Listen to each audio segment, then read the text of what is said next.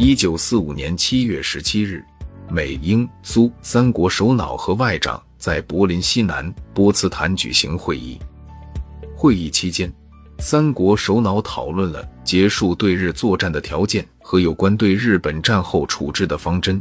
七月二十六日，中美英三国发表波茨坦公告，重申开罗宣言精神，规定该宣言之条件必将实施。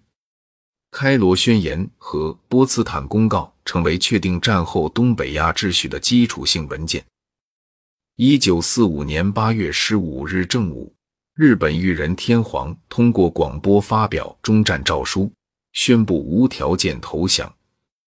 中国战区最高领导人蒋介石对中国军民和世界人士发表广播演说。一九四五年八月二十一日。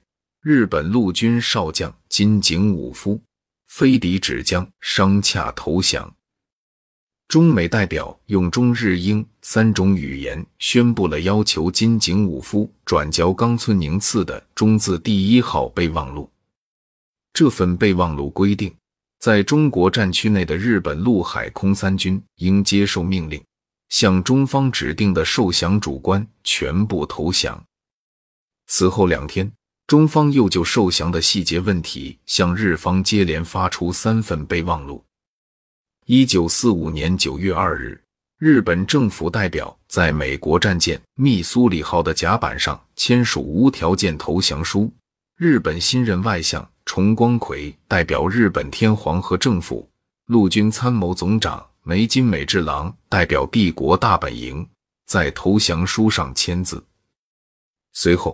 接受投降的同盟国代表盟军最高统帅麦克阿瑟上将、美国代表尼米兹海军上将、中国代表徐永昌将军、英国代表弗莱塞海军上将、苏联代表杰列维亚科中将，以及澳大利亚、加拿大、法国、新西兰等国代表依次签了字。至此，三个法西斯轴心国中的最后一个国家。日本正式投降，第二次世界大战以法西斯轴心国的失败和反法西斯同盟国的胜利而告结束。一九四五年九月三日上午，中国战时陪都重庆举行了庆祝大会和游行活动。九月九日九时，在南京原中央军校大礼堂举行中国战区日本受降签字仪式。在四百余名与会者的共同见证下，冈村宁次在降书和中国战区最高统帅蒋中正第一号命令上签字盖章。随后，中国陆军总司令何应钦立即发表演说，向世界宣布日军投降签字仪式已在南京完成。